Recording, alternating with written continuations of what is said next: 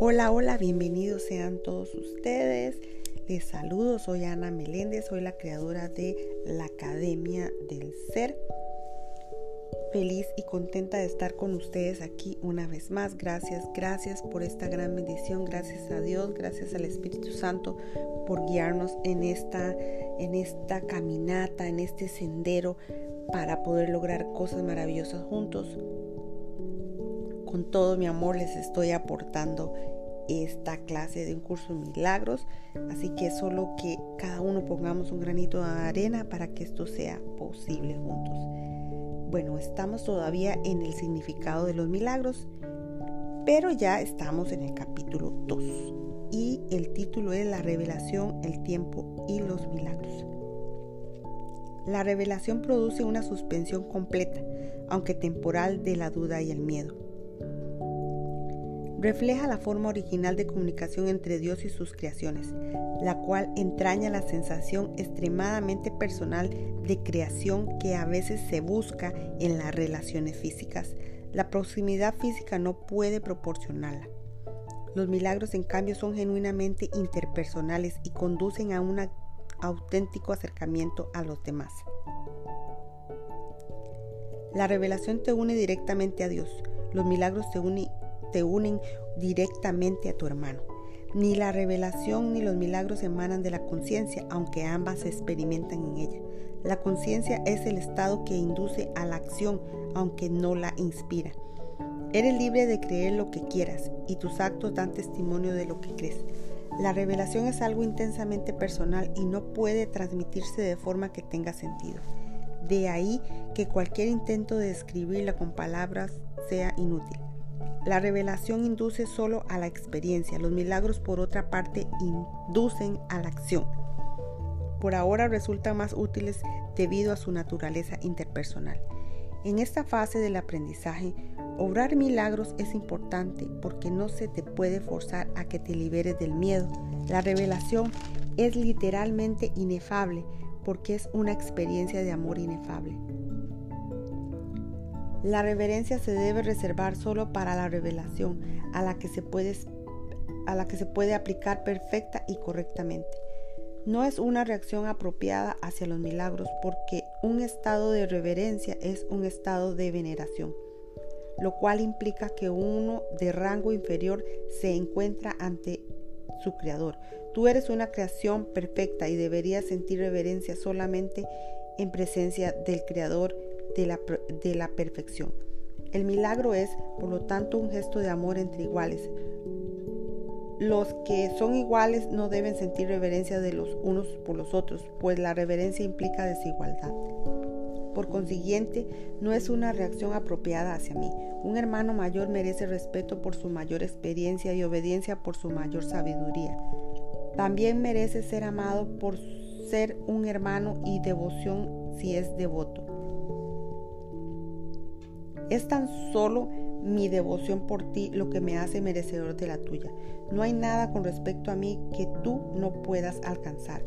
No tengo nada que no proceda de Dios. La diferencia entre nosotros por ahora estriba en que yo no tengo nada más. Esto me coloca en un estado que en ti es solo latente. Nadie viene del Padre sino por mí. No significa que yo esté en modo alguno separado de ti o que sea diferente, excepto, excepto en el tiempo. Y el tiempo no existe realmente. La afirmación tiene más sentido desde el punto de vista de un eje vertical que de un horizontal. Tú estás debajo de mí y yo estoy debajo de Dios. En el proceso de ascensión yo estoy más arriba porque sin mí la distancia entre Dios y el hombre sería demasiado grande para que tú la pudieras salvar.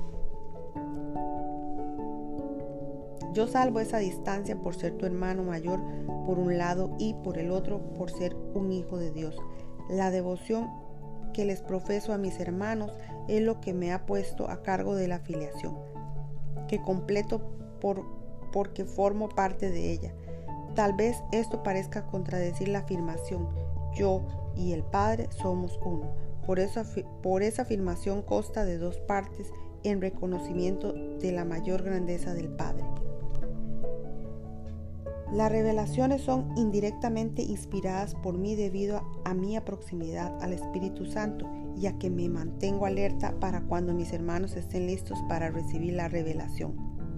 De esta manera puedo obtener más de esta manera puedo obtener para ellos más de lo que ellos podrían obtener por sí mismos.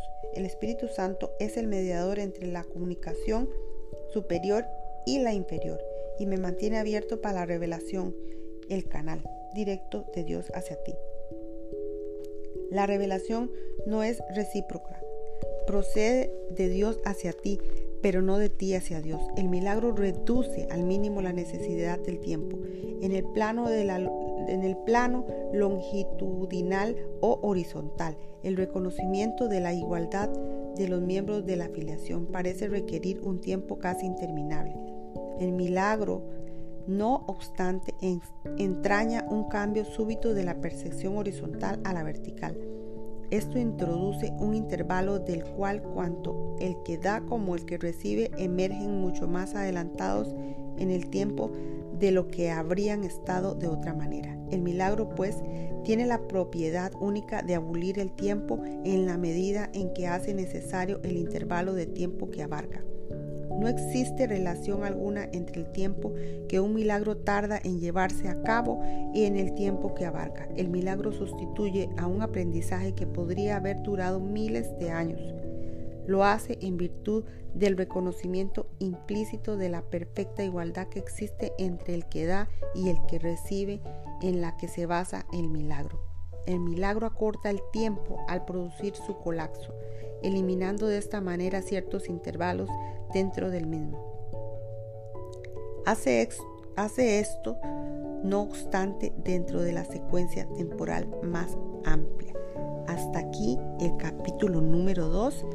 Bendiciones, bendiciones a cada uno de ustedes y con mucho amor estoy haciendo esta lectura, así que espero que la disfruten. Aquí vamos todos juntos en este maravilloso proceso. Muchas gracias y que Dios les bendiga.